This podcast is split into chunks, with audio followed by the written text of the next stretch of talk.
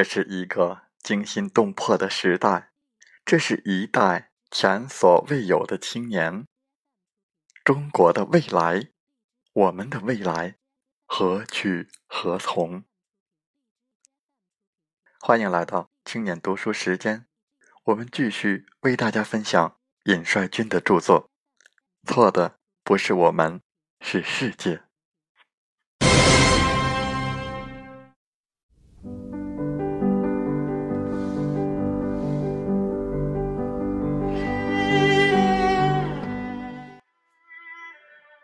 美国的资本经济社会不允许大众具备独立思考和行动的能力。我们的教育不应该如此，不应该如此，可还是发生了。最典型的就是当前马克思主义教育地位的弱化。我们的国家与马克思主义是直系亲属关系。可你若是在考试之外的场合问学生与此有关的问题，他们简直会用看待怪物的目光盯着你。若是你同当代青年交流，谈论点社会主义的优越性、人民当家作主，大多数人会觉得你是神经病。若是你和当代青年谈论理想主义，天下为公，大多数人会觉得你天真。若是你去追问当代青年，他们对马克思了解多少，他们根本懒得理你。青年们讨厌马克思，他们会在政治课上睡大觉。一些学者因此建议取消马克思主义政治课，并赢得了某些人的欢呼和尊敬。到底应不应该取消这样的马克思主义教育？我的意见是应该取消，必须取消。可是我的意见却也不同于那些学者。我的意见是应该取消死记硬背、教条主义、形式主义的马克思主义教育。这样的马克思主义教育不是在传播马克思主义，而是在扭曲败坏马克思主义。是以马克思主义的名义颠覆马克思主义，不但没有达到马克思主义教育的目的，反而使学生厌恶马克思主义。都是教条和虚伪，国家和社会也都在撒谎。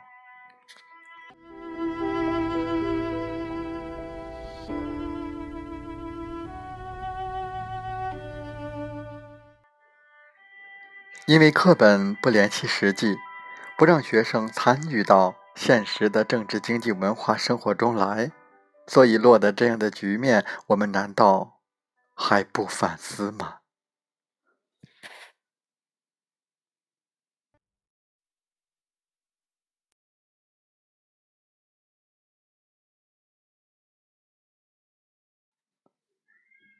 《共产党宣言》被称为伟大的诗歌。而在我们的马克思主义课本中，有谁能读出诗的味道来呢？在讲述马克思主义的老师中，究竟有多少人读过马克思、恩格斯、列宁、毛泽东？更不必提学生了。为了反对这样的作风，毛主席做了反对本文主义、改造我们的学习、反对党八股、实践论、矛盾论、人的正确思想。从哪里来？工作方法六十条等一系列讲话和文章，他苦口婆心的讲道理，把道理掰开了揉碎了讲。我们何曾见过这样的深入浅出、循循善诱的老师？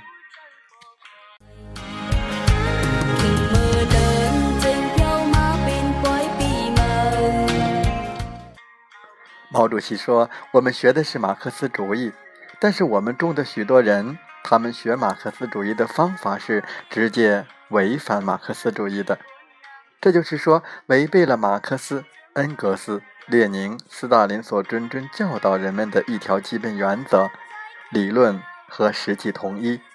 他们既然违背了这条原则，于是就自己造出了一条相反的原则：理论和实际分离。在学校的教育中，在在职干部的教育中。教哲学的不引导学生研究中国革命的逻辑，教经济学的不引导学生研究中国经济的特点，教政治学的不引导学生研究中国革命的策略，教军事学的不引导学生研究适合中国特点的战略和战术，诸如此类，其结果谬种流传，误人不浅。青年们以为自己很聪明，以为自己很独立自主，敢于旷课，敢于在课堂上睡大觉，敢于反抗僵化的马克思主义。其实，青年们很不幸，他们所讨厌的马克思主义，并不是真实的马克思主义。不仅学生不懂马克思主义，我们的许多领导干部在思想上和工作中也缺乏马克思主义立场、观点和方法。习近平总书记在中央党校建校八十周年庆祝大会暨二零一三年春季学期开学典礼上指出，领导干部首先要认真学习马克思主义理论，这是我们做好一切工作的看家本领，也是领导干部必须普遍掌握的工作制胜的看家本领。毛泽东同志曾经提出，如果我们党有一百个至二百个系统的，而不是零碎的；实际的，而不是空洞的。学会了马克思主义的同志，就会大大提高我们党的战斗力量。这个任务，我们今天依然很现实的摆在了我们党面前。毛泽东时期，我们党内真正懂马克思主义的人不多；改革开放时期，我们党内真正懂马克思主义的人也不多，所以青年们不能认为课堂上所讲述的马克思主义就是真正的马克思主义。我们应大胆的怀疑，小心求证，结合现实问题来学习认识马克思主义，一边学习课本、学习马列毛著作、学习官方文件，一边认识现实世界。不仅认识东方世界，也要认识西方世界。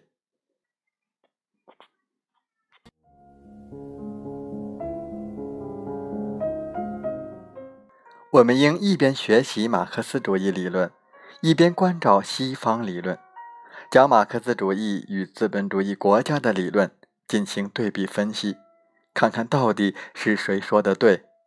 这可以培养我们的洞察力。更深刻的认识资本主义和社会主义，以致使自己在纷繁无杂的世界中始终保持自信。任何一个新事物的诞生和发展，都需要与旧的事物进行不断的斗争；任何一个理论的昂扬生机，也需要与旧的理论进行不断的斗争。总而言之，理论。要联系实际，青年们必须跳出教条主义，去认识真实的世界。